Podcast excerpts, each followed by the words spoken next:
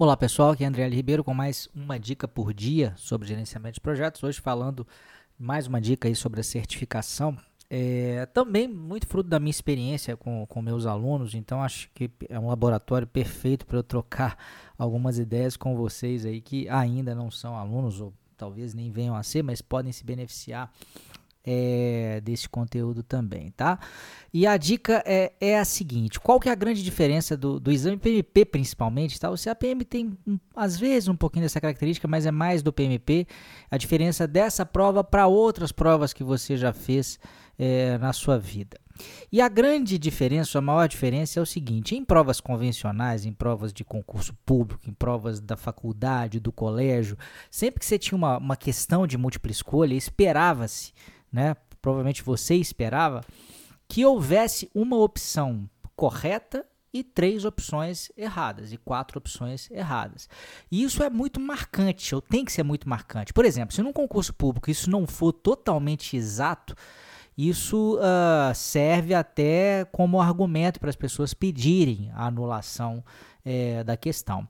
No caso do, do exame PMP, essas coisas não são tão perfeitinhas assim. Em várias questões, ou em algumas questões, você pode não encontrar uma resposta totalmente correta e destacada e três respostas totalmente erradas. Às vezes, você pode encontrar mais de uma resposta certa, só que uma vai estar mais certa. Ou você pode encontrar também uma situação em que você tem, de repente, todas as respostas meio estranhas, não tão perfeitas, com um quê de um pouquinho erradas, mas vai ter aquela que vai ser a menos errada. Então eu sempre falo com meus alunos que é o seguinte: você nunca pode achar uma opção, e por mais que você ache ela certa a princípio, você não pode assumir que ela é a correta sem olhar as outras opções. Uma questão do exame PMP, ela só é completa quando você tem todo o enunciado e todas as opções. Às vezes as pessoas colocam lá no meu curso só o enunciado e não colocam as opções e me pedem uma resposta. Eu falo, não, negativo, eu nem leio. Porque na verdade aquilo é uma questão incompleta. Pode ser que uma resposta pareça muito boa, mas à medida que você vai descendo, a letra A está muito boa, na hora que você chega na letra D, a letra D está muito melhor ou está muito mais adequada. Alguns exemplos né, em que a gente pode é, é, perceber é, esse, esse comportamento. Às vezes tem uma questão, por exemplo, em que duas opções são certas, só que uma não está respondendo de uma forma tão específica aquela questão. Né? Eu posso estar tá fazendo uma, uma, uma, pergunta sobre riscos, aí tem uma opção que está correta e responde direitinho em relação a riscos, e tem uma outra opção que coloca uma afirmação correta, mas de uma forma genérica, sei lá, você tem uma opção que é o seguinte, ah, planejamento é importante, um planejamento detalhado nesse caso tem que ser feito, mas não é isso que está perguntando, ou às vezes coloca uma opção sobre cronograma que é correta, mas não está respondendo diretamente à questão.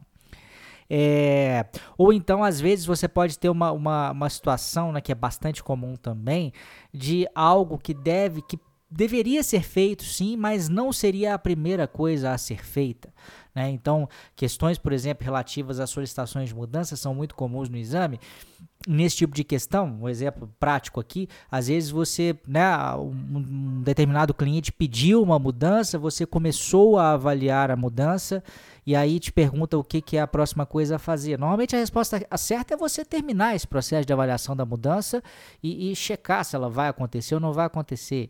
Mas é comum também ter uma outra opçãozinha ali, tentadora, que é o seguinte: ah, não, o que você tem que fazer é entender por que, que essa mudança aconteceu, por que será que o, o, o depois de 10 mudanças, né, de repente o volume de mudança está muito grande, você tem que entender o porquê disso.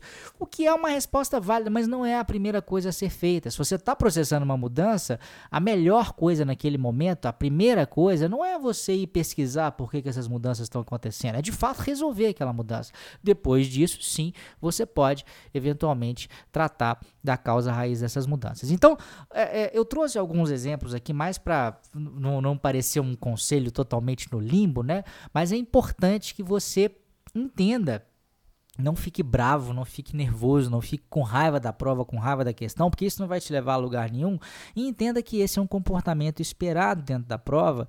E, e porque é uma certificação especial PMP, é uma prova difícil mesmo. E ela, ela vai continuar sendo difícil porque o PMI quer garantir que passe nessa prova só realmente quem tem um conhecimento aprofundado, né? Não é uma prova que você simplesmente vai lá, senta no seu computador, vai por tentativa e erro, vai dar certo, não vai. É, e aí para isso é preciso que você fique antenado, né, é, nesses, nesses pontos aí, tá? Por falar na prova, no exame, quero lembrar mais uma vez, o workshop Certifica GP está no ar. Hoje a gente está com um terceiro, na verdade, o primeiro, segundo e terceiro vídeo já estão no ar. O terceiro eu publiquei ontem, quem acompanha os meus e-mails já deve ter recebido, mas vou colocar o link agora para o terceiro vídeo também.